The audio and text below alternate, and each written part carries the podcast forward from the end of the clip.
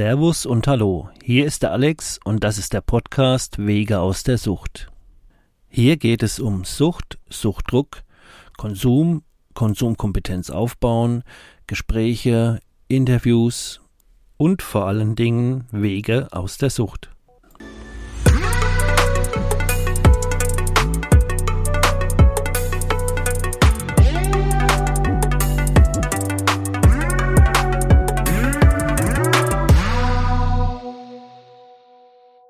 Hi Stefan. Hallo Alex. Wie geht es dir? Wie geht es mir? Ähm, bin heute wieder ein bisschen schlechter drauf wie gestern. Und zwar äh, wegen meiner Nacht, die ich hinter mir habe. Ähm, insgesamt bin ich ja jetzt an meinem zehnten Clean-Tag und hatte gestern ja auch mal ähm, einigermaßen eine relativ normale Nachtruhe. Und zwar das erste Mal. Ähm, vorgestern, Entschuldigung. Und, nee, heute, ach, ich bin so matschig. Ähm, ich hatte halt die Hoffnung gehabt, dass ich jetzt äh, gestern Nacht dann auch wieder ein bisschen schlafen kann, dass ich jetzt in so einen Rhythmus komme und ähm, übers Gröbste hinaus wäre. Ja, ich habe mir auch für die nächste Woche schon ab Montag wieder ordentlich Termine reingeknallt für Kundentermine zum Arbeiten.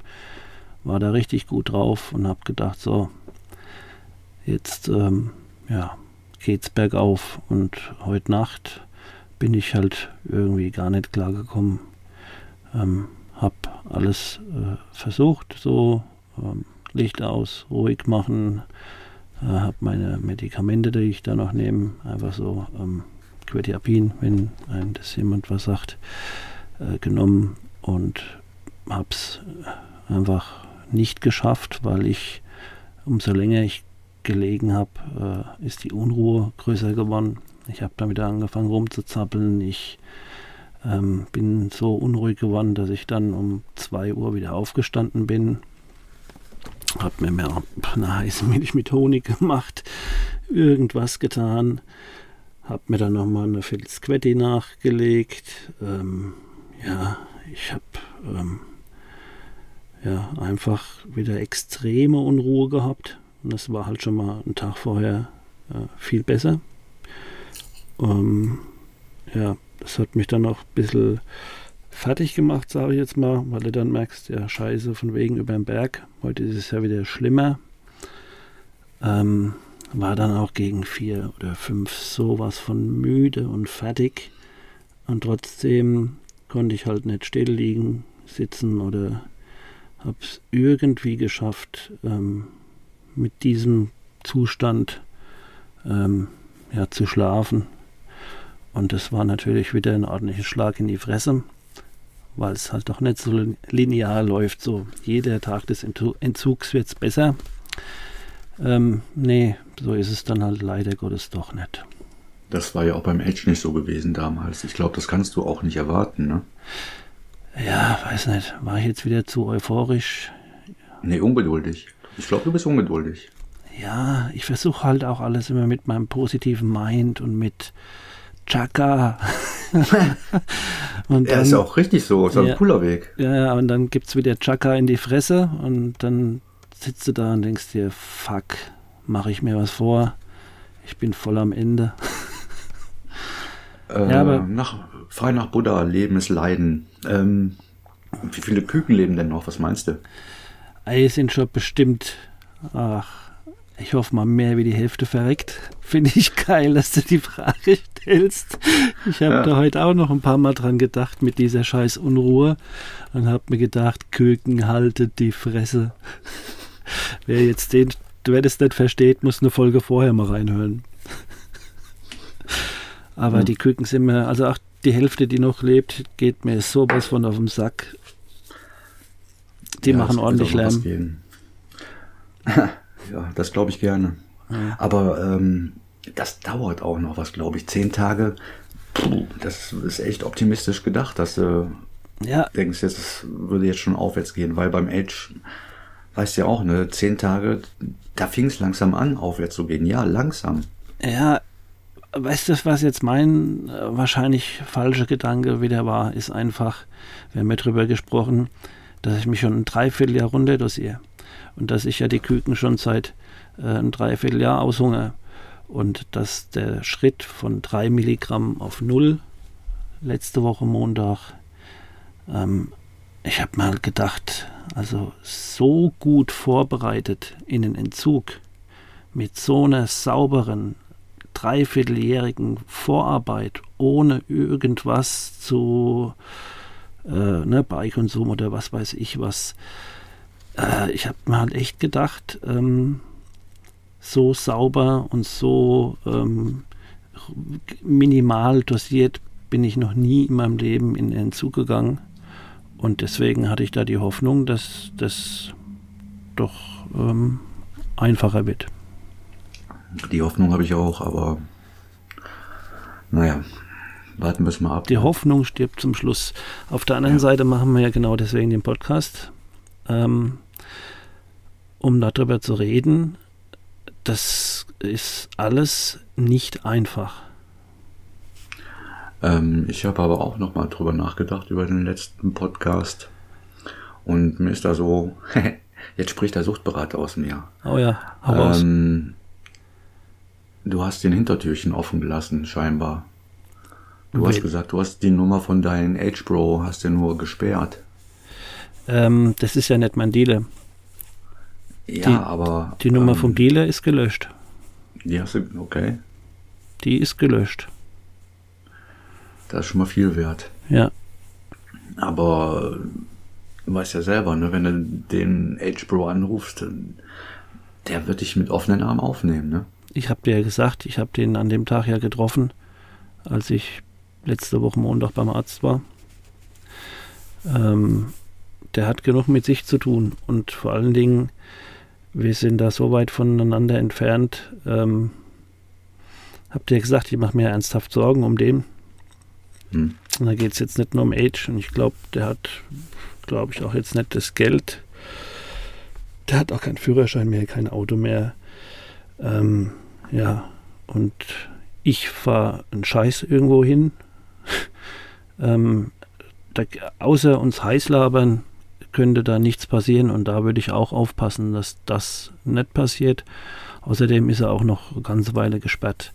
Und wir hatten auch das letzte Mal darüber gesprochen, wo du sagst, ähm, vielleicht sollte ich mich da gar nicht überfordern und einfach mal loslassen, auch wenn es schwer fällt. Mhm. Das wäre eigentlich der beste Weg. Ja, ich kann ihm eh nicht helfen. Vor allen Dingen ist es bei ihm halt auch nochmal ein anderes Level wie, wie bei mir. Das ist ja auch das, warum wir so äh, gut miteinander können. Es gibt halt verschiedene Arten von äh, Schwerstabhängigen, sage ich mal. Und er ist dann halt auch ähm, schon nochmal äh, ein anderes Kaliber. Was bei dir auch noch so ein bisschen problematisch ist, glaube ich, die ähm, ärztliche Betreuung. Du machst, nimmst sehr viel in die eigene Hand. Ja, was soll ich Und machen? Deswegen hat sich das auch extrem hingezogen. Ja, äh, ähm, als Privatier, ne? Ja. Ja, natürlich. Wäre ich jetzt angestellt, wäre ich jetzt äh, wahrscheinlich äh, schon lange in der Entgiftung gewesen und würde hier in einem Zimmerchen sitzen, in einer Therapieeinrichtung und würde da mit dir aufnehmen. Ja. So, das ist klar. Als Angestellter wäre ich jetzt schon mal weg mal für, für ein paar Wochen oder Monate. Das kann ich mir so halt nicht äh, leisten. Auf der anderen Seite habe ich dir auch schon gesagt, wie wichtig das war, dass ich mir mein Leben so aufgebaut habe, wie ich es jetzt habe, damit das für mich einen, einen, Sinn ergibt. Ja. Ich bin ein schlechter Angestellter. oh ja. Motivationsprobleme, weißt du? Ja, ähm, ja, Motivationsprobleme, ja, Einstellung. Hm. Ja, Scheiße, hat alles Vor- und Nachteile. Hat, genau, ist einfach so. Da sind wir wieder bei der Dualität, da sind wir wieder bei dem Ding, jede Medaille hat zwei Seiten. Und ja. Sets Live, genau, damit haben wir alle zu kämpfen. Und du musst dich entscheiden und dann musst du es halt auch durchziehen. Auch mit den negativen Sachen. Auch mit den negativen Seiten. Aber ich wäre auch echt nicht mehr in der Lage, diese Freiheiten, die ich da habe und auch das Geld, was ich dann verdienen kann, ähm, ja, ich, ich, ich kann nicht mehr zurück in ein Angestelltenverhältnis. Das ist Ruhm bei mir. Ja, du hast aber auch eine gewisse Erwartungshaltung an dich und deine Umwelt, oder? Wie meinst du das jetzt genau mit Umwelt? Äh, an deiner Community, an, dein, an deiner direkten Umgebung, an deiner Familie, Freunde. Ja, ja. Natürlich, aber ich verstehe noch nicht genau die Frage, in was für einem Bezug Erwartung? Vom Lifestyle her, vom Mindset? Oder? Mm, auch vom Mindset, ja. Ähm, jetzt gar nicht bezogen auf meine Sucht, sondern auf das, auf das Positive, was ich mir aufgebaut habe. Wie hast du denn das mit deiner Frau zusammen gemacht? Wie hast du das auf? Du hast ja auch was mit den Selbstversorger ähm, aufbauen. Das ist ja auch so ein, ja, Lebenskonzept, was das, du da gebaut genau, hast. Genau, ne? genau, genau. Das ist genau das Ding jetzt, ähm, wo wir ähm, zusammen, also ich habe ja gesagt, ich bin jetzt sogar Opa geworden. Ähm, wir äh, ziehen mit den Kindern zusammen, ähm, ähm, machen da einen auf Großfamilie. Wir sind alle so vom, vom Mindset ziemlich gleich, wie wir, ja, ich sag's mal so, wie wir die Realität wahrnehmen. Oder ähm, ja, wie wir halt so drauf sind und ähm, versuchen äh, uns da unser eigenes Stück heile Welt zu schaffen, weil es ist so, als ich jung war und wir noch so, keine Ahnung, in der linken Szene diskutiert haben über wie, was müsste wie sein und wo. Ne? Heute bin ich mittlerweile so weit, dass ich sage, ich lasse die Welt genauso, wie sie ist. Ich kann sie eh nicht ändern. Ähm, ich kann mein Umfeld ändern, ich kann meine Gedanken dazu ändern, äh, was dann hoffentlich auch die Gefühle dazu besser macht. Und ähm, ich habe ja auch zwischendrin als junger Mensch ziemlich, äh, war ich extrem frustriert, so dieses ganze äh, Power-Kapitalismus und dann guckst du mal, was in den anderen Ländern abgeht und dann raffst du dies und das und ich will da jetzt gar nicht zu politisch oder sonst wie werden. Auf jeden Fall war das für mich alles das, wo ich, wo ich einfach sage, ich bin hier irgendwie im falschen Paralleluniversum. Spinnen die alle? Du kommst ähm, aus der linken Szene. Also das war damals ziemlich ähm, ähm, angesagt so. Ähm, ja, also ich war ja so eher so ein Crunch-Typ, so optisch.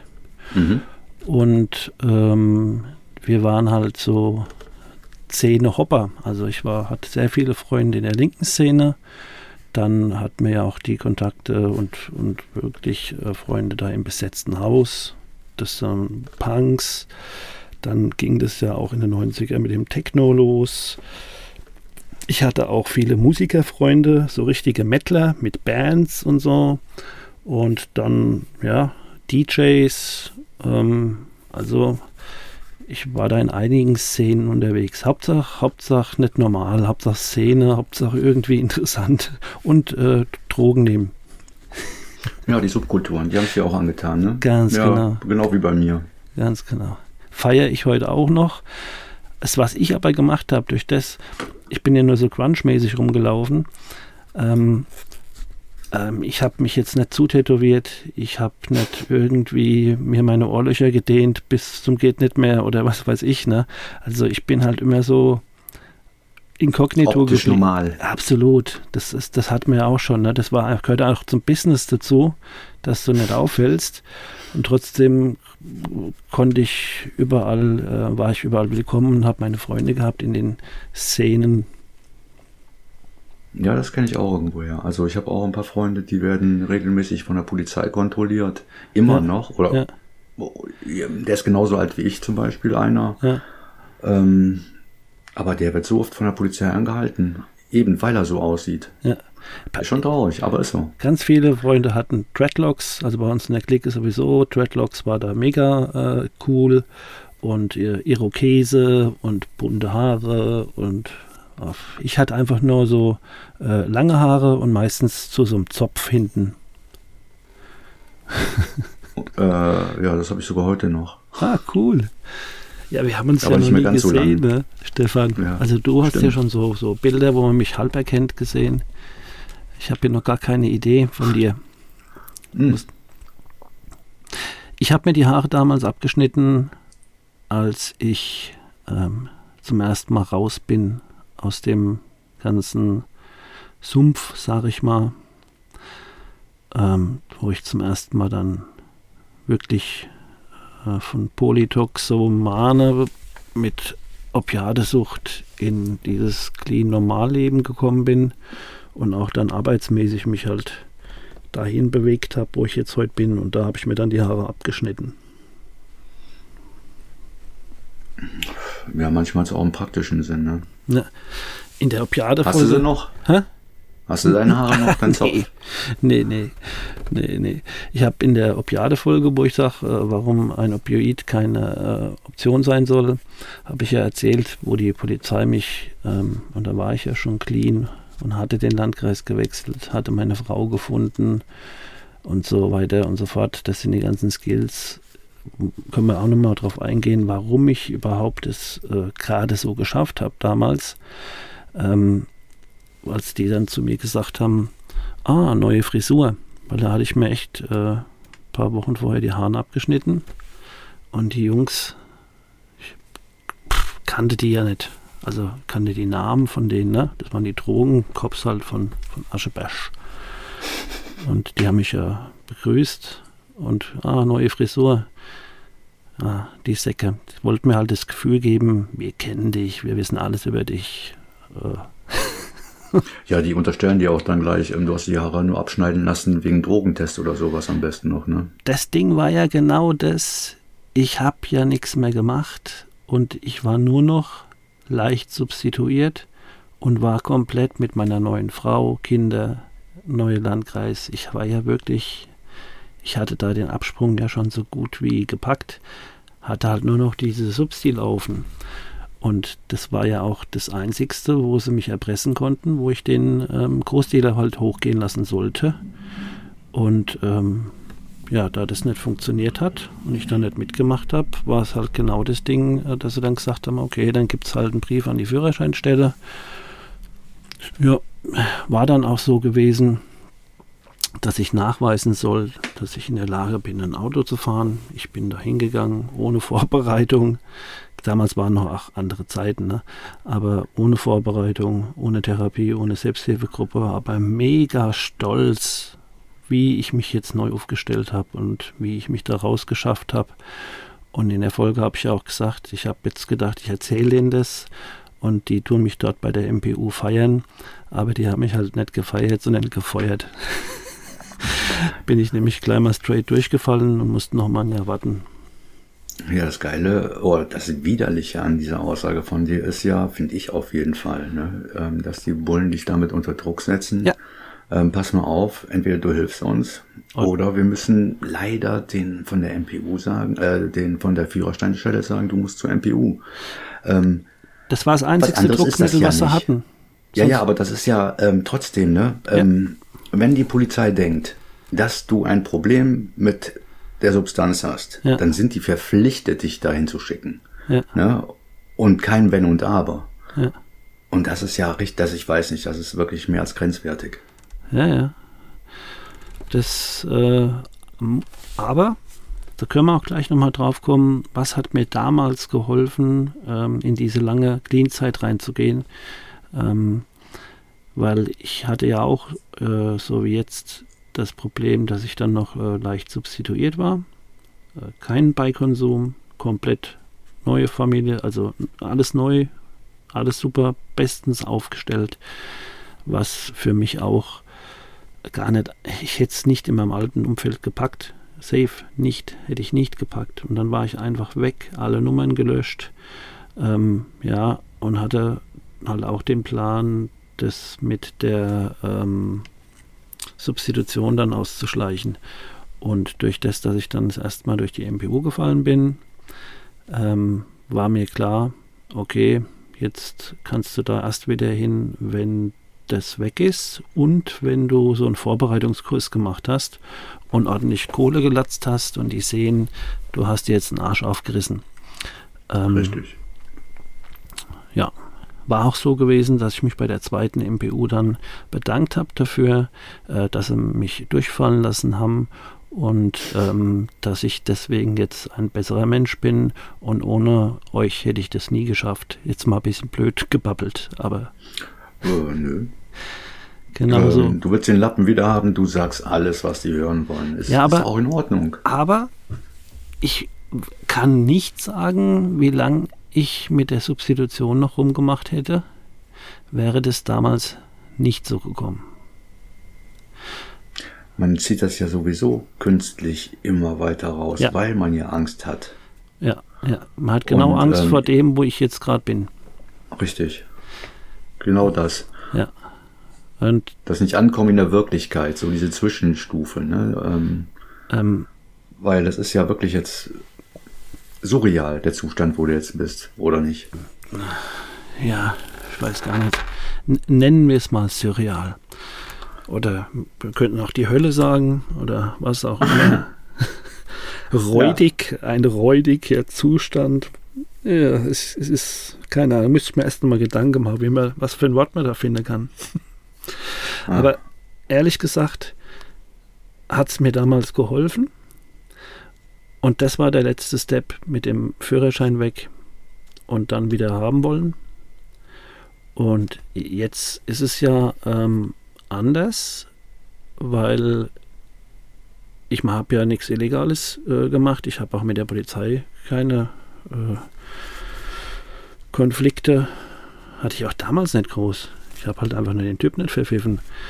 Ähm, jetzt ist es halt komplett freiwillig. Einfach, weil, ja, weil das für mich keine Option ist, das wäre von mir gescheitert, wenn ich jetzt sage, ich werde jetzt dann äh, 55, 60, 70 und, und bleib substituiert oder was. Das, das kann es nicht sein. Ja. Also es ist halt einfach, ich habe jetzt außer, nee, stimmt nicht, ich wollte sagen, ich habe jetzt so keinen Druck von außen, das stimmt nicht. Da ist halt schon meine Familie, äh, die schon seit ein paar Jahren auf die Uhr guckt und sagt, ja, Alter, was ist los? hast das Maul aufgerissen und äh, passiert nichts. Ja. Ja. Und da haben die auch wirklich alles, all, doch, müssen, haben die ihr Recht zu, ne? Ah, natürlich. Es ist wirklich schwer und ähm, da kann sich auch keiner reinversetzen, wie wir denken, aber so ein bisschen Druck von außen ist nicht verkehrt. Ähm, es bleibt ja auch nicht spurlos, nur weil ich mit meinen Gefühlen besser klarkomme, nur weil für mich alles schön gedämpft ist und so, ne? Mhm. Ähm, ist es ja noch lange nicht so, dass die Außen nicht die Veränderungen mitbekommen. Und ich habe jetzt auch wieder mit Freunden geschrieben, ähm, ganz, ganz äh, liebe Freunde, wo sie zu mir gesagt hat, ähm, ja, ich konnte dich die letzten Jahre nicht mehr fühlen. Das mag ich ja nicht. Ich gehe hin und rede, so wie ich jetzt auch rede, ja, substituiert. Mhm. Aber die haben das scheinbar gefühlt. Wie auch immer. Man ist halt gedämpft, ne? Du, so wirkst du gar nicht. ja, jetzt nicht mehr. Jetzt bin ich alles andere wie gedämpft, aber halt vor den, in den letzten Jahren, wo ich jetzt dann halt substituiert war wieder. Du hast ja auch relativ hoch angefangen, ne? Was hast du gesagt? 60 Milligramm? Ja. Und es waren dann 120 Tropfen, ne? Äh, ich habe es als Metadik genommen. Okay. Das ist, äh, da gibt es die ganz großen Tabletten und das sind, sind anderthalb davon. Ja, gäb jemanden die Möglichkeit, darüber zu entscheiden, was er für eine Dosis braucht. naja. Ja, das ist ein blöder Fehler, ne? Und deswegen fand ich die Entscheidung hier, was du gemacht hast mit deiner Frau, richtig geil. Dieses Verdeckte. Ähm, ich habe aber mich alleine runter dosiert von 60 auf 10 Das habe ich auch gut hingekriegt. Wirklich, das habe ich sauber gemacht, ohne irgendwelche Unregelmäßigkeiten. Und bei 10 habe ich gewusst, so jetzt ähm, die Angst vor der Null ist halt auch riesengroß. Ne? Und da habe ich sie nochmal gebeten, das mit mir so zu machen, äh, verdeckt, dass einfach mein Kopf da raus ist. Aber der Plan hat ja, ja gesagt. Hä? Hat sie direkt Ja gesagt oder musste sie erstmal drüber nachdenken? Nee, sie hat schon Ja gesagt.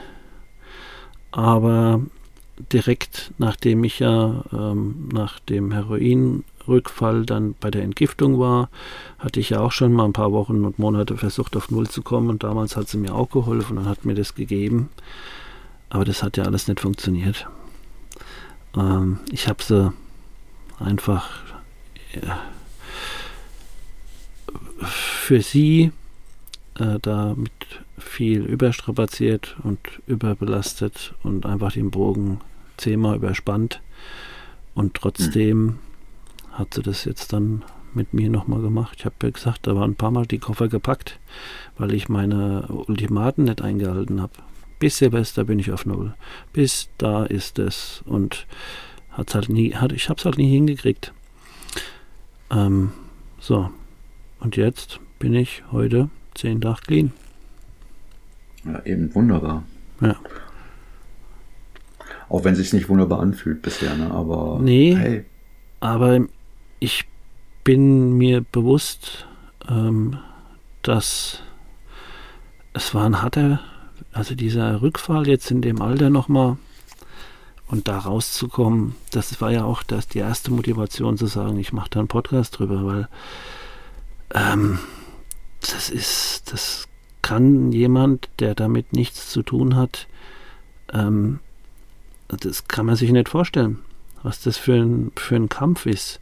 Und es ist ja nicht so, dass wir alle nur willensschwache, dumme Menschen sind oder so. Ähm, und ich bin ja noch jemand, der, so wie du auch, noch, äh, wie soll ich sagen, drüber nachdenkt, wie er jetzt mit seiner Substanz da umgeht und ne? Und trotzdem schaffe ich es gerade irgendwie so mit allen Tricks. Ähm, ja. Ja, da ich meine Substanz ja als Schmerzmittel ansehe und wie das ja auch ist, ja. ähm, habe ich da wirklich eine ganz andere Einstellung zu. Was ich aber, wovon ich überzeugt bin, ist, ähm, dass ich auch nochmal richtig leiden darf. Ne? Ja, da hat man jetzt noch gar nicht drüber gesprochen. Da lässt, lässt du ja gerade die Katze aus dem Sack. Ja, gut, aber ähm, das ist halt auch eine Tatsache. Ne? Ja. Das, ähm, und, ja, ich, da, und da habe ich ja auch so ein bisschen Bedenken, dass ich dich da in der Hinsicht triggern könnte. Und deswegen sollte man da auch drüber reden. Ja, ja, das ist super. Wir, wir, wir reden einfach komplett äh, drüber. Es ist jetzt nicht so, ähm, dass ich da irgendwie neidisch drauf wäre. Auch noch nicht mal in der Situation, wo mir so schlecht geht, wie es mir gerade geht, sondern ich habe da einfach ähm, äh, eine große Empathie, großes Mitgefühl äh, für dich, weil es ist bei dir nochmal eine ganz andere Situation. Du hast ja keinen Rückfall gehabt, sondern eine OP und das ist ja alles von Ärzten äh, verordnet. Und wenn du dich entschließen solltest, das abzusetzen, ja, dann musst du gucken, wie du mit den Schmerzen klarkommst oder vielleicht kann man das überhaupt wieder reparieren? Kann, kann das wieder. Nee, das kann man nicht reparieren. Das sind neuropathische Schmerzen, der Nerv ist ähm, beschädigt und ähm, da ist auch nichts mehr zu machen.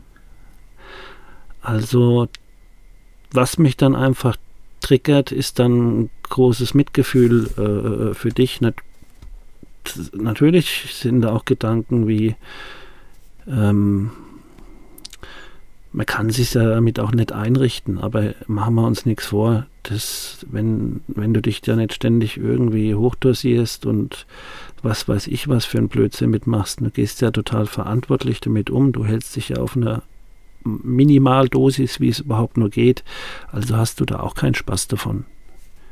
Nee, Spaß habe ich gar nicht. Also. Und ähm, was ich aber habe, ist eben, weil ich ähm, ja, die Heroin-Vergangenheit habe, dass ich da wirklich Schiss vor habe, ne? Was und ich mich da richtig drüber ärgere. Ja, ich, ich habe auch schon gesagt, es ist eigentlich, ähm, ja, ich kann ja nur mit dem Kopf schütteln, dass du auch mit deiner Vergangenheit dann nach so einer Operation genauso behandelt wirst wie irgendwie ein, ein, ein Heroin-Junkie, der zum Arzt geht und sich substituieren lässt. Wo ich mir denke, das, äh, das muss doch auch besser gehen. Ähm, mir hat man es sehr einfach gemacht. Ne? Vor allen Dingen, ich habe, ich bin ja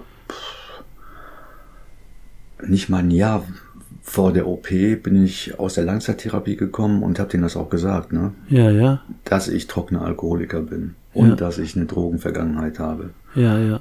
Ne? Und ähm, der Arzt hat einmal nur gesagt so, ja, ähm, wir können es noch anders probieren mit den und den Mitteln. Manche, ja, das haben wir schon ausprobiert. Ähm, hat nichts gebracht, hat nicht geholfen. Hat ja, dann gibt's nur den Weg. Oh Gott.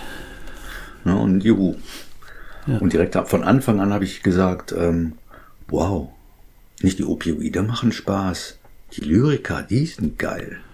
Okay, damit ja, habe ähm, ich gar keine Erfahrung, nur in der Entgiftung in der letzten, wo ich war, waren äh, Leute, die sind nur wegen dem Lyriker-Absetzen dorthin gegangen und ähm, das muss irgendwie auch äh, mega, mega scheiße sein.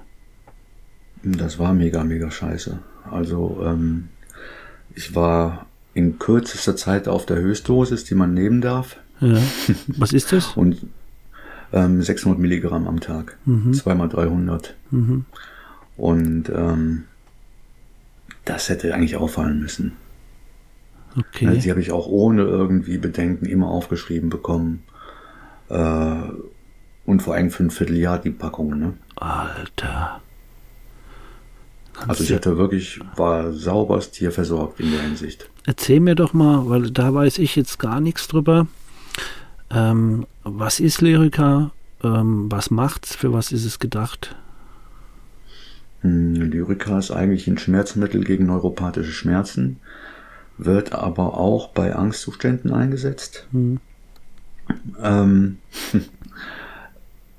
und das mit den Angstzuständen, das muss ich irgendwann auch mal feststellen, weil die habe ich dann bekommen. Also bei mir war es dann, es hat Angstzustände ausgelöst und Depression. Während dem Nehmen oder während dem Absetzen? Nee, nee, beim Nehmen. Oh. Irgendwann hat man mir in der Schmerzklinik gesagt, ihre Depressionen, die sie haben, ich bin von einer Depression zur anderen gewandert, ja. ähm, kommen definitiv von den Lyriker.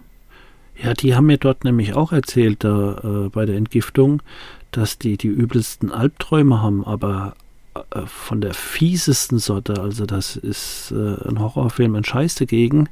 Und die wussten halt, dass das halt genau von, von den Lyriker kommt. Ähm, das Schlimme ist aber, ich wollte nicht von den Lyriker los, ne? Da war ich schon richtig abhängig. Okay. Man hat einmal in der Schmerzklinik versucht, die abzusetzen bei mir und da, wie du schon sagtest, ne, du hast ja auch so eine Depotwirkung. Ja. Und ähm, direkt am nächsten Tag, wir haben nur reduziert. Ja. Von 300 auf 200 Milligramm. Ja. Ich, nee, nee, also deutlicher Schmerzanstieg, ne, geht gar nicht, kann ich nicht machen. Ja. Na, äh, und da war mir schon klar, da stimmt was nicht. Ähm, und knapp ein Jahr später habe ich den auch abgesetzt. Okay, nochmal, bevor wir zum Absetzen kommen. Ähm, was gibt einem Lyriker? Ich meine, was einem Age gibt oder ein Opiat, das ist mir mehr wie bewusst. Was gibt dir Lyriker? Absolute Hochgefühle. Du hast richtig Hochgefühle. Und ähm, so MDMA-mäßig oder, oder wie?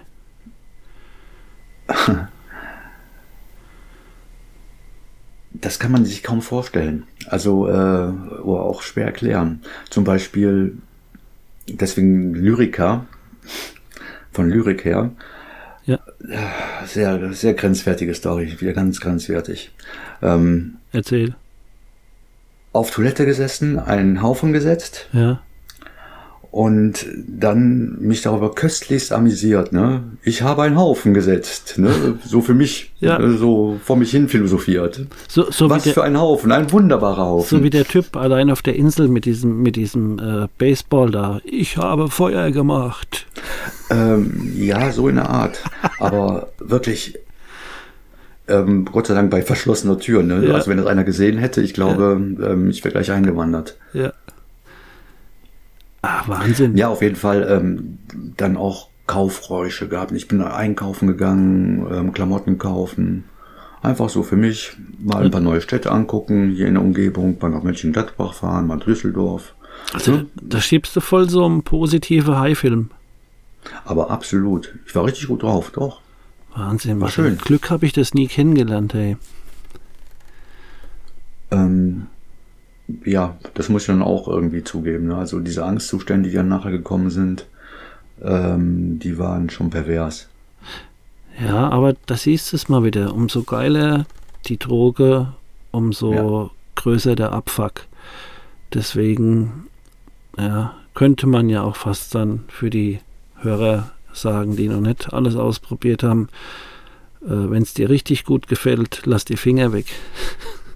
Ja, also, ähm, boah, ich weiß nicht, also das hat mir von Anfang an so gut gefallen. Und ähm, das wurde mir dann auch ziemlich leicht gemacht von meinem Arzt, ne, wo ich meinte so, ja, ich merke, das hilft mir. Ja. Könnte aber noch ein bisschen besser sein. Ja, ich sagte, wir wissen ja, was wir, wie immer was sagen müssen, ne? Ja, aber ich habe doch extra am Anfang schon gesagt, ne, Jungs, ich habe eine Drogenvorgeschichte. Und dann sollten bei denen eigentlich alle Alarmanlagen, äh, Alarmglocken ja, ja, das haben sie ja von Anfang an äh, ignoriert. Da war ja der Käse eh schon gegessen, da war es ja schon ja. rum. Mir hat nur ein Arzt gesagt, boah, für das, was Sie nehmen, lasse ich meine Patienten unterschreiben, dass sie kein Auto mehr fahren dürfen. Ja, ja, ja. Das ist das äh, nächste Problem halt, ne? Ähm, ja, richtig da haben halt ganz viele auch mit zu kämpfen. Und ja, äh, ein Leben ohne Auto ist, ja, wenn man in Berlin lebt, vielleicht cool. Aber äh, überall woanders, da wo jetzt nicht die Mega-Ballungsgebiete sind, ähm, ja, ist das schon, da bist du schon der letzte Depp halt, ne? Also da kriegst, kannst du nicht viel reisen ohne Auto. Ja, gerade wenn du Familie hast, ne? Ja, ja. Mach mal einen Großeinkauf. Sind, mit dem Fahrrad und mit dem Hänger hinten dran oder was? Ja, richtig. Ah, Gott. Und deine Kinder sind jetzt Flügel, ne? Da ist ja schon mal. Meiner ist noch 16 und der muss noch gefahren werden. Ja, ja, nee, also äh, das sind die Kinder meiner Frau. Ich habe meine Frau damals auf Therapie kennengelernt. Ähm, und zwar habe ich schon mal, also ich habe schon mal eine Therapie gemacht, acht Wochen. Also erst waren sechs genehmigt, dann habe ich nochmal verlängert. Aber ich wusste halt damals, ich muss aus meinem Leben raus. Ich wollte halt auch alles verändern. Ich habe aber einen kleinen Trick angewandt. Weil ich habe ja schon mal auch in der Folge, Opioide-Folge erzäh äh, erzählt, dass ich in der richtigen äh, Langzeit-Drogentherapie war und bin ja nach zwei Tagen wieder gegangen. Ähm, Hört es euch an, ich erzähle es jetzt nicht nochmal. Das ist, warum äh, ein Opiat keine Option sein soll. Aber ich wusste, ich muss irgendwas machen. Und dann habe ich einfach mit den Ärzten darüber gesprochen, dass ich ja auch so ähm, extrem antriebslos, depressiv bin, dass ich es nicht kriege, äh, hin gescheit zu arbeiten, weil äh, das sind äh, Phobien und Ängste und ich habe das halt so auf die psychische Schiene gedreht. Mhm. Und dann bin ich halt auf Therapie gegangen für Psychosomatik und habe mich da schön erholt. Da habe ich meine Frau auch kennengelernt, ähm, habe da Bilder gemalt. Mein ganzes Zimmer war voll mit selbstgemalten Bildern. Ich habe da ein Buch nach dem anderen gelesen. Ähm, wie gesagt, meine Frau kennengelernt, habe mich da richtig. Ähm, eigentlich war das so der Step, mich komplett von meinem alten Leben zu verabschieden. Und weil Kinder, meine Frau hatte drei Kinder. Eins schon in der Schule, die zwei Kleinen waren im Kindergarten und die hat auch am Anfang immer zu mir gesagt, sag mal, äh, bist du blöd? Ähm, du weißt gar nicht, ne? Also wir sind hier Familie, Kinder, das ist wichtig und ähm, überleg dir das, was, was willst du da? Aber wir waren halt echt äh, ordentlich äh, verschossen ineinander und ich hatte halt auch echt Bock auf so Familie und Kinder. Die Kinder haben mir halt auch echt, ich bin ja selber ein Kind. oh Gott, und die haben ja, ja, das war, das war einfach von ähm, Single mit immer wieder mal verschiedenen Freundinnen, Hauptsache feiern, ähm, über diese psychosomatische Klinik, über die Restsubstitution dann in diese Familie und in dieses normale Leben.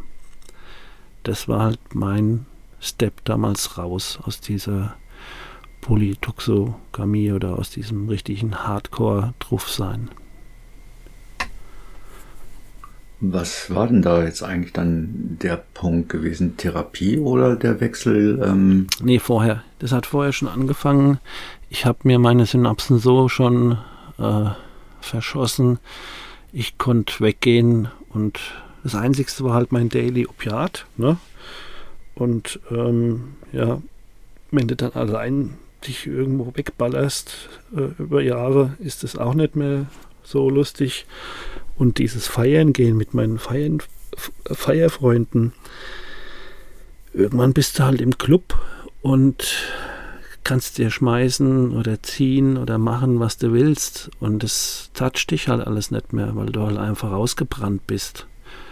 Und ich habe dann einfach irgendwann gemerkt, ähm, dass ich vor die Hunde gehe. Ähm, psychisch, ich war auch sehr dünn und ich habe einfach gewusst, ich muss da jetzt den Absprung schaffen, sonst werde ich nicht mehr alt. Hm. Und dann habe ich mir das halt mit meinen Tricks wieder so, na, ich meine, Opiateentgiftung hatte ich auch in diesen zehn Jahren Draufsein immer wieder mal probiert, hat ja nicht geklappt. Aber der richtige Step war dann, ähm, nur noch Medikamente zu bekommen, diese Psychotherapie da zu machen, habe dann sogar noch mal verlängert. Und äh, ich weiß noch genau, ich hätte auch nach den acht Wochen noch mal verlängert. Und dann hat irgendwann mein Therapeut zu mir gesagt, also Sie wissen alles, ich brauche Ihnen nichts mehr zu sagen, gehen Sie einfach raus und machen das. Ja, und dann mhm. war es halt auch wirklich meine Frau ne? und die Kinder und der neue Landkreis. Und du hattest Bock, was Neues zu machen? Ähm, ich wusste, es geht jetzt um mein Leben.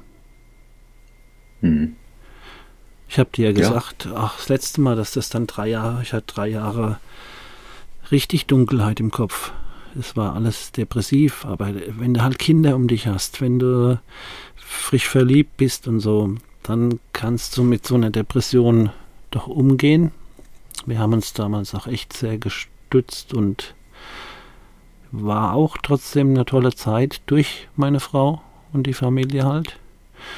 Ja, und irgendwann ist ja besser geworden, auch bei mir nach drei Jahren. Dann äh, habe ich ja auch mal wieder eigene Opiate gespürt. Oder es ist einfach immer mehr bergauf gegangen. Und das ist und das hast du jetzt auch wieder zu erwarten. Ja, ich habe das ja alles noch. Ich habe es zum Glück ja nicht verloren, das ganze Umfeld. Wir haben es ja noch weiter. Nee, ich meine jetzt die körpereigenen Opiate, ne? Ach so, ja. Oh, ja, ja. Aber wie gesagt, das ist ja die Sache, ne? Lass das, uns die Küken platt machen. Das ist gerade sehr weit weg. Ja. Ähm, ist aber okay. Ist, ist okay, da draußen wartet ein Leben auf mich. Und ey, weißt du, was mir auch durch den Kopf gegangen ist?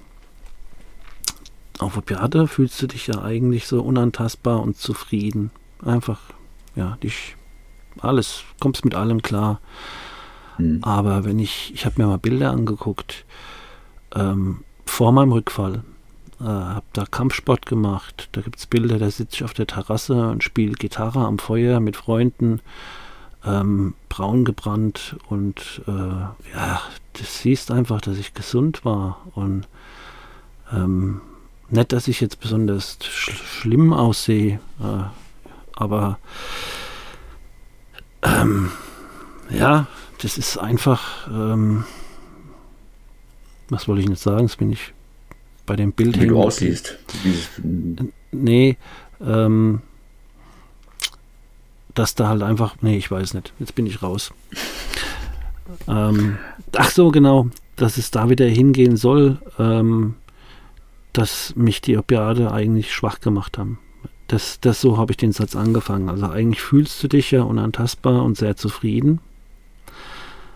Aber wenn ich jetzt, wo ich langsam mal wieder anfangen kann mit ein bisschen klaren Kopf und ich habe halt jetzt auch mehr Bilder angeguckt und dies und jenes, ich habe ja gerade ein bisschen Zeit, hm. ähm, sie haben mich um, haben mich total, total schwach gemacht. Ich bin da richtig schwach geworden. Dadurch. In welcher Hinsicht? ähm, ja, ich brauche jetzt keinen äh, Kampfsport machen oder ähm, gar nichts. Ich bin froh, wenn ich wenn ich in die Dusche schaffe. Und da habe ich halt braun gebrannt äh, Gitarre gespielt auf dem Bild. weißt du, wie ich meine? Kampfsport das, anfangen? Ha? Willst du Kampfsport wieder anfangen? Nee, das mache ich nicht mehr, weil ich habe mir dann ähm, zum Schluss ähm, meinen Finger kaputt gemacht. Das war sogar ein eigener Drehschlag von mir.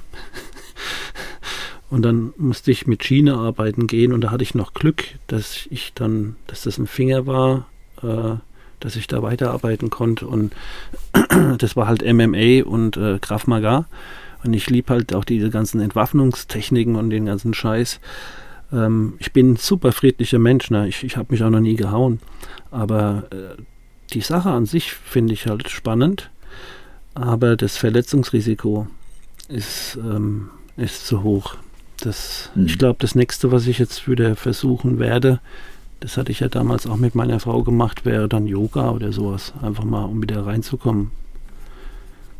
Aber das ist noch weit weg. Das ist gerade ja, noch aber, ähm, voll Yoga, weit weg. Doch, ähm, wieso Yoga ist doch nicht unbedingt weit weg. Es gibt da so viele verschiedene Arten. Ja, es gibt auch ganz sanfte Sorten. Ja, frag mich in vier Wochen nochmal. Ja, es ist was. Also vier Wochen finde ich nicht weit weg. Ja, das war jetzt aber auch hochgegriffen. Frag mich in vier Monaten nochmal, keine Ahnung.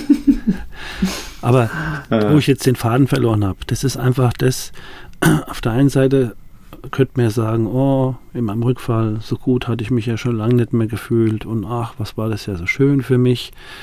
Aber wenn ich es mir jetzt wieder von außen angucken äh, kann, es hat mich einfach schwach gemacht, körperlich schwach, psychisch, geistig schwach.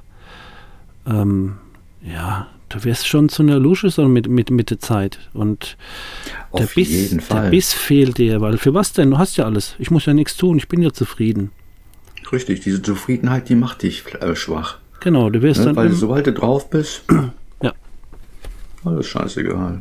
So ja. von egal. Super, für was trainieren? Für, für, für was soll ich trainieren? Ich bin doch schon am Ziel, so, ne? Also, wenn du auf, wenn du drauf bist. Und das ist mir halt jetzt, da freue ich mich halt drauf, dass ich jetzt doch dann, jetzt reden wir halt mal nicht über Tage, sondern halt über Wochen und Monate, wieder dahin kommen, dass ich dann vielleicht wieder Ressourcen habe zu sagen, ach, ich arbeite nochmal zwei Stunden länger und hole mir noch ein bisschen mehr Geld. Ach, ich werde jetzt ähm, doch nochmal den Sport machen oder ja, gut, du weißt ja auch, ich mit der Selbsthilfegruppe, mit Präventionsarbeit, keine Ahnung. Ähm, also das finde ich eigentlich einen guten Weg, kann ich ja, dir nur empfehlen. Aber da musst du halt auch äh, die Kraft dazu haben, dir die ja. Zeit nehmen und es wollen.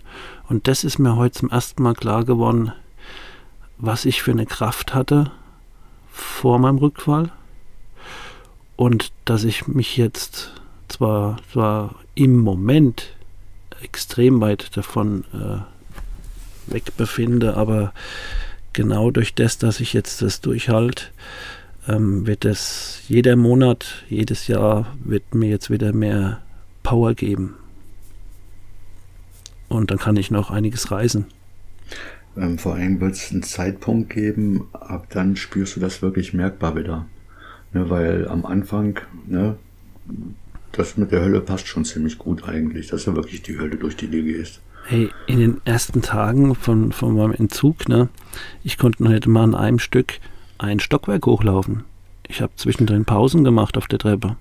Ich, ich fand äh, das mit dem Bart einlassen so geil, den Spruch. Und der passt so, der passt so dermaßen. Man hat wirklich nicht die Power, sich einen Bart einzulassen. Das ja, geht nicht. Da musst du schon alles motivieren, weil du weißt, das, das, das hilft dir jetzt wahrscheinlich. Ja. Und trotzdem ist es wie, als müsstest du Säcke Zement äh, schleppen oder irgendwas.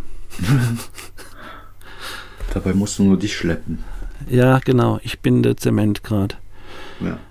Aber das ist halt das, wo ich einfach ähm, heute zum ersten Mal mir die Bilder da angeguckt habe und habe gesehen, Alter, was war ich geil drauf, was hatte ich eine Power, was habe ich da alles gemacht. Ich meine, äh, ein Blödkorb und ein Babbler bin ich heute auch noch, aber, äh, oder ein Kind, ne, so, ähm, aber einfach am Ende, wie ein, wie ein Schluck Wasser in der Kurve. Und das war halt vor fünf Jahren 100% anders. Da siehst du mal, was so ein bisschen Age kaputt machen kann. Ne? Age, Methadon, Opiate. Ja. Es fühlt das sich für dich halt nicht so an, aber du wirst schwach. Jedes ja. Mal, wenn du das nimmst, wirst du schwächer. Und merkst es nicht. Das ja, und jedes Mal, wenn du das nimmst, sagst dein Körper, Du brauchst nichts zu erzeugen. Kommt genau. alles von außen. Kommt alles von außen. Lehn dich zurück. Du musst ja. dich um nichts mehr kümmern. Ich mach das. Und dann lehnt er sich zurück. Ja, ja. Aber du hast damals ja auch schon ein paar gute Ideen gehabt, ne, was dich aufgebaut hat, ne, ähm, wie du den Entzug geschafft hast. Wir haben ja gesagt, ähm, substituieren. Also es ist ja alles immer eine Art von substituieren. Mhm. Du willst ja jetzt auch wieder den Stoff durch deinen Lebenswandel ersetzen, durch einen gesunden Lebenswandel ersetzen. Ja. Durch ein ganz eigenes Mindset. Und das ist ja eigentlich auch der richtige Weg oder der einzige Weg, glaube ich. Genau, genau. Ähm, aber das ist halt was, von nichts kommt nichts. Du musst halt Kraft reingeben und dann können wir mal wieder den Step machen, zum Beispiel Richtung Selbstversorger. Wir haben da jetzt echt äh, mega äh, Grundstück. Da, wir wollen ein, ein Gewächshaus bauen. Ich habe mir sogar überlegt, ob ich das irgendwie so beheizbar mache, weil wir in Deutschland einfach nicht lang genug äh, ähm, anbauen können. Für, für Aubergine und so ist das alles immer ein bisschen knapp hier, so mit der Sonne und der Wärme. Ähm, wir haben halt Tiere. Wir, ach, das sind halt so viele Sachen. Das ist jetzt nicht nur für mich nur die Selbstfürsorge, sondern das ist das ganze Familiending, was wir da so fahren, alle miteinander. Ähm, wenn du da Bock hast und hast auch ein bisschen Power, ne?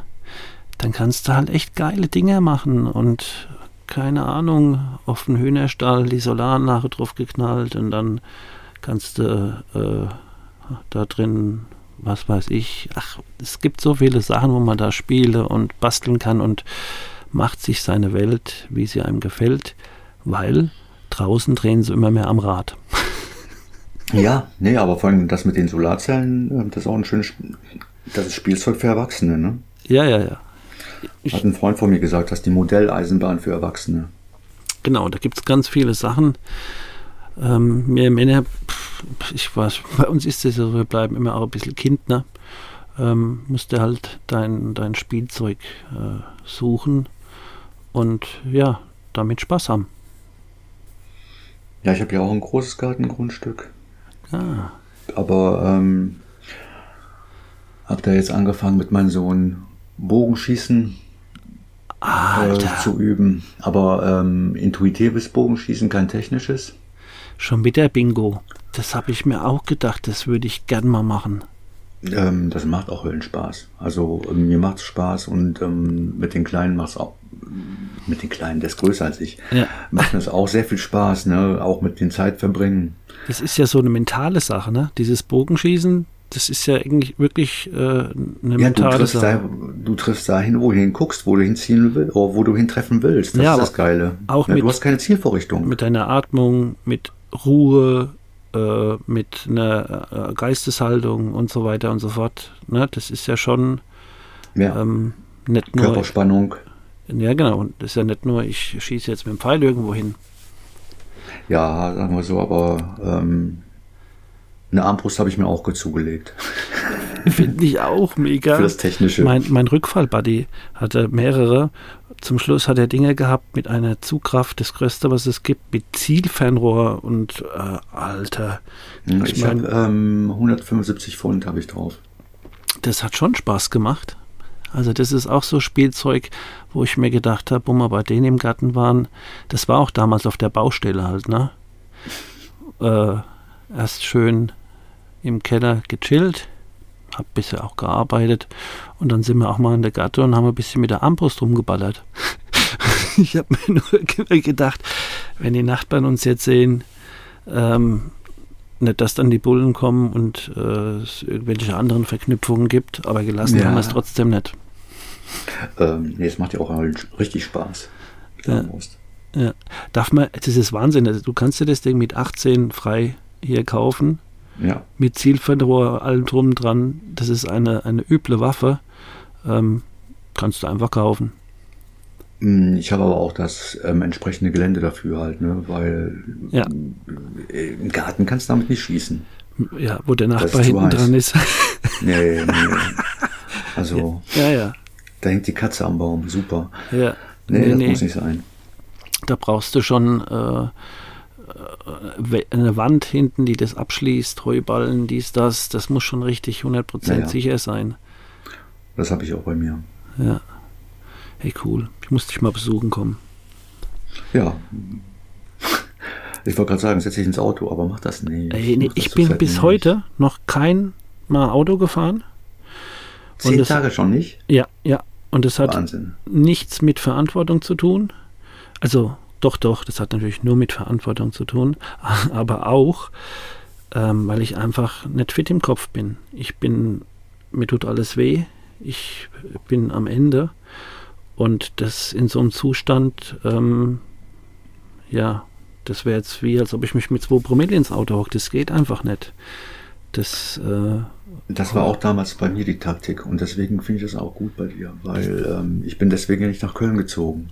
Mhm. Ja, wenn du, wenn du einen Affen hast, dann kannst du nicht mehr Auto fahren. Das geht nicht. Und mit der Bahn kannst du auch nicht reinfahren. Wie soll ich denn zur Bahn kommen, bitteschön? Ja, ja, ja. Also zwei Kilometer zu Fuß gehen? Nee. Genau. Ja. Ja, Wahnsinn. Wie kaputt man sich machen kann. Hervorragend, echt hervorragend. Super. Ja. Aber dafür machen wir ja den Podcast, um einfach, ähm, ja, zum einen, weil wir beide uns mit unserer Krankheit nicht abfinden ähm, und auch für andere da quasi äh, da sein wollen. Ähm, ja, um das Ganze halt auch aufzuzeigen, ähm, ja, das ist ja ein Tabuthema. Wo, wo kannst du mit wem darüber reden? Und auch für jemanden da draußen, der das noch nicht so tief drinne steckt oder wo ein Angehöriger ist oder so, wo kriegst du denn da mal so Informationen her? Ähm, vor allen Dingen möchte ich, und das, das ist mir auf jeden Fall ein Herzenswunsch, ja. ähm, wirklich auf die Tablettensucht in unserem Land hinweisen. Hm. Das ist, das ist krass, das ist wirklich krass. Weil das sind nicht nur die Erwachsenen, ja. das sind auch die Kinder, die Jugendlichen, die ballern sich damit zu. Mit dem Ritalin, ne? Ach, der ist ja nicht nur Ritalin, auch Barbiturate, die kennen doch alles mittlerweile und die laufen ähm, jetzt schon sowas von zugeschossen rum. Vor allen Dingen Benzos oder Barbiturate, die merkst du nicht mal unbedingt, je nachdem, was die nehmen. Ja. Und ähm, die sind, machen so eine extreme Abhängigkeit. Ne? Das ist. Da kann man nur an, an die Eltern appellieren, dass ähm, ja da. Auch die Eltern kriegen doch von den Ärzten gesagt, gib den Ritalin. Deswegen, da fängt das doch an. Deswegen an die Eltern, dass sie sich vorher schlau machen, dass die sich im Klaren drüber sind, ähm, was die ihren Kindern da antun. Das ist der Anfang vom Ende kannst doch nicht dein Kind schon auf Amphetamine schicken oder irgendwas. Was sollen wir aus dem werden? Ein Drogensüchtige. Natürlich. Natürlich. Und wir haben ja schon drüber gesprochen, dass das viel zu früh war, ähm, wie wir dies ja. und jenes gemacht haben. Und dass wir da sicherlich auch einen Hau weg haben und Entwicklungsverzögerung und Störung und wie auch immer. Aber ähm, ja, tu doch nicht irgendwie einen Grundschüler mit, mit, mit Amphetamin äh, vollballern und in die Schule schicken, Das ist ja richtig pervers. Ja. Nee, vor allen Dingen sich dann nachher wundern, dass die auch noch andere Mittel nehmen, ne? wenn die nachts nicht schlafen können. Oh, guck mal, ich krieg äh, morgens mein Ritalin und abends nämlich meine Barbiturate. Ja. ja. Super. Ja, also Alter. auf jeden Fall, ich steuere alles von außen. Ja. Damit ist alles verloren, ne? In meinen Augen hast du damit den perfekten Drogensüchtigen kreiert. Ja, ja. Und man sieht ja schon, was so Kerle wie mir uns quälen müssen und dass wir das ein Leben lang eigentlich nicht mehr loskriegen. Es ist nur die Frage, wie handle ich das? Ähm, was soll denn aus so einem jungen Mensch dann werden? Ähm, wir haben unseren Weg gefunden. Das mit deiner kleinen Welt, ne, das mit den ähm, mit der Selbstständigkeit, das ist deine Art, damit umzugehen. Ja. Ne, und du hast ja auch gesagt, wir sind irgendwie noch kleine Kinder auf eine Art und Weise. Und da gebe ich dir vollkommen recht. Ja, das ich hält mich so aber auch am Leben. Das, das, wenn ich nicht so wäre, wie ich wäre, und wenn ich mir nicht das Leben so eingerichtet hätte, wie ich es habe, wäre ich wahrscheinlich hochdepressiv und dadurch auch ähm, weiterhin ähm, mega äh, abhängigkeitserkrankt, massiv. Das, ja. Ähm, ja, das mein ist ja auch der Fehler war, ähm, ja. ich habe ja auch damals, wo du hast ja einen Cut gemacht damals mit Heroin und warst lange clean. Ich ja. habe den Cut gemacht und bin umgestiegen, habe substituiert mit ja. Gesellschaftsdroge Nummer eins Alkohol. Ja, super, tolle ja. Idee. Und damit habe ich mir mein Leben so ziemlich versaut, muss ich sagen. Bis das ist zum 40. auch was, Lebensjahr. Ja, wo ich äh, da großes Mitgefühl habe für dich. Ähm, das ist einfach auch ein ganz böser Film. Vor allem, weil wir halt hier so damit umgehen, wie, wie das hier so ist in Deutschland. Ähm, hört sich jetzt teilweise auch, es war auch schlimm, es war auch scheiße, gar keine Frage. Aber es ist ja nicht so, als hätte ich kein Leben geführt. Ne? Ich habe ein gutes Leben geführt. Ich ja. habe, ähm, wie gesagt, ich bin Schichtmeister gewesen. Ja, ja. Ne? Und ähm, auf meinen eigenen Wunsch bin ich jetzt keiner mehr. Ah. Also äh, Selbstfürsorge. Richtig, genau. Das war mir jetzt wichtiger. Ja. Du machst ja auch die Ausbildung momentan, ne? Ja, richtig. Ich äh, konzentriere mich jetzt auf, auf den Weg lieber und ähm, Sag doch gerade nochmal, wie das dann heißt, was du dann bist, wo du, du bist, ich habe ja gesehen, du bist da richtig am Büffeln. Äh, ja, wenn ich dann fertig bin, bin ich Suchtberater, klar. Ja. Arbeite erstmal oder ich mache das ja bei der SAM, bei der Suchthilfe, äh, Suchthilfe Erft. Genau, ich habe dich jetzt auch verlinkt in die Show Notes. Hm. Danke. Na klar. Gute Werbung. Ja. Ähm, ja, und will aber nicht nur bei der SAM arbeiten, wird auch irgendwie sowas aufbauen. Ich bin halt, wie gesagt, ich möchte irgendwas aufbauen. Ja, ich ne, Ein Netzwerk. Ja, genau. Genau. Und ich glaube, da gibt es mittlerweile genug, die das auch machen wollen. Ich höre da immer wieder vom Podcast, wo im Podcast drüber. Ja. Ähm, das ist ja schon mehr als ein Zufall, dass da so viele Leute auf die gleiche Idee kommen. Finde ich schon klasse. Die Zeit also, ist reif. Ja, richtig. Und in der SAM habe ich auch mit unseren Vorsitzenden schon gesprochen darüber. Ähm, er hat mal was erwähnt von einem virtuellen Beratungsraum. Ja. Wenn wir sowas aufbauen können, ist natürlich toll. Mhm. Hat, hat halt Vorteile, ne? Auf jeden Fall. Anonym. Ne? Die Leute haben vielleicht keine Berührungsängste mehr. Ja, und du kannst halt überall sein. Und zeitgemäß halt eben. Ja, ja, ja. Trotzdem ist es, ähm, finde ich auch total spannend, was da so alles möglich ist mittlerweile. Ähm, aber mit ähm, Face-to-Face -face ist ja da will ich, will ich auch noch hin. Ich habe auch gesagt, ich bin am überlegen, wie ich das für mich schaffen kann, ähm, vielleicht doch auch mal nochmal an Schulen zu gehen und ähm, mit der Selbsthilfegruppe und so. Das ist einfach, ähm, ja, das ist, das ist, gibt Sinn. Kontakt ist ja da. Genau. Netzwerk fängt an. Das Ganz genau. Die Spinne fängt auch mit einem kleinen Faden an irgendwann mal, ne? Ja. Und wir haben auch schon wieder die Stunde überschritten. Ist der Hammer, oder? Ja, Wahnsinn. Jedes Mal. Finde ich gut. Ja, ja. Ja. Ja, Aber ja. so gut wie jetzt in dem Gespräch mit dir ging es mir den ganzen Tag nicht und vor allen Dingen auch die Nacht nicht. Ja, ich muss sagen, ich bin jetzt zum Ende hin ein bisschen aufgetaut.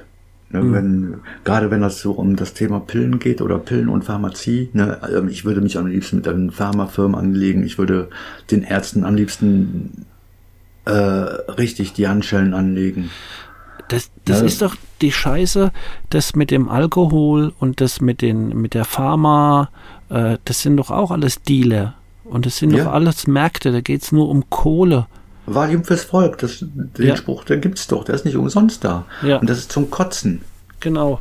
Und die anderen werden stigmatisiert und die äh, Großen mit einer riesen Lobby hinten dran, die werden noch äh, gefördert und gefeiert.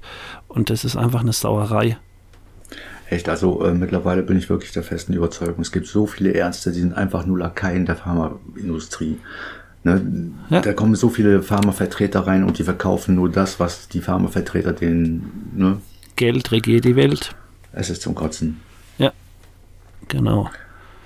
Aber ähm, es gibt auch 100% noch andere Ärzte, ne?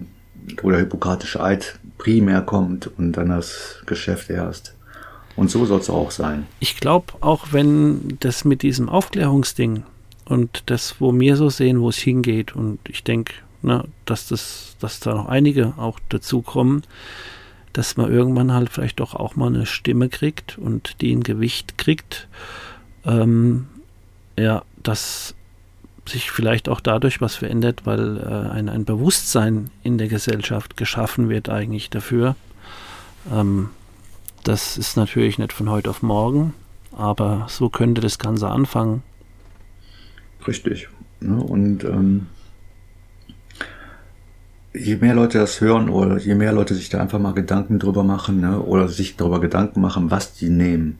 Ja. Was ist das überhaupt? Ne? Ja. Weshalb mache ich das? Und nicht nur, weil der Doktor das sagt. Das ist es ja. Die Götter in Weiß.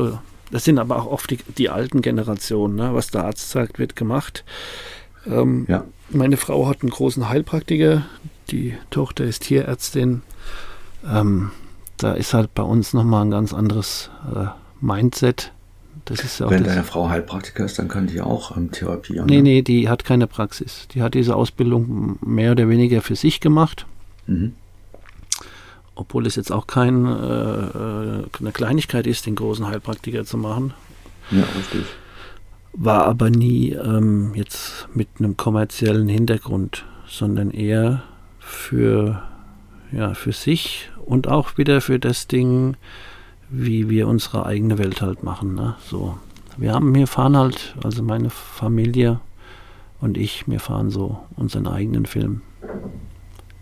Da muss man nochmal genauer was zu erzählen und noch mehr zu erzählen. Ja, ist halt die Frage, ob das irgendjemand in dem äh, Podcast hier interessiert. Das kannst du mir auch unter vier Augen erzählen. ich denke auch. also das, ja, genau. Aber nochmal, um das auf den Punkt zu bringen, um es vielleicht jetzt für den Hörer nochmal abschließend interessant zu machen, ähm, einfach etwas weglassen und einfach aufhören. Sogar wenn du merkst, du wirst vielleicht demnächst draufgehen, wenn du es nicht machst. Wird nicht funktionieren. Du Nein. musst dir was Neues schaffen. Du musst ähm, dein, deine Komfortzone verlassen. Du musst am besten einen kompletten Tapetenwechsel machen. Also müssen tust du gar nichts, weil das sind jetzt die Empfehlungen von mir. Such dir neue Leute. Äh, ähm, ja, und dann wird es immer noch richtig hart.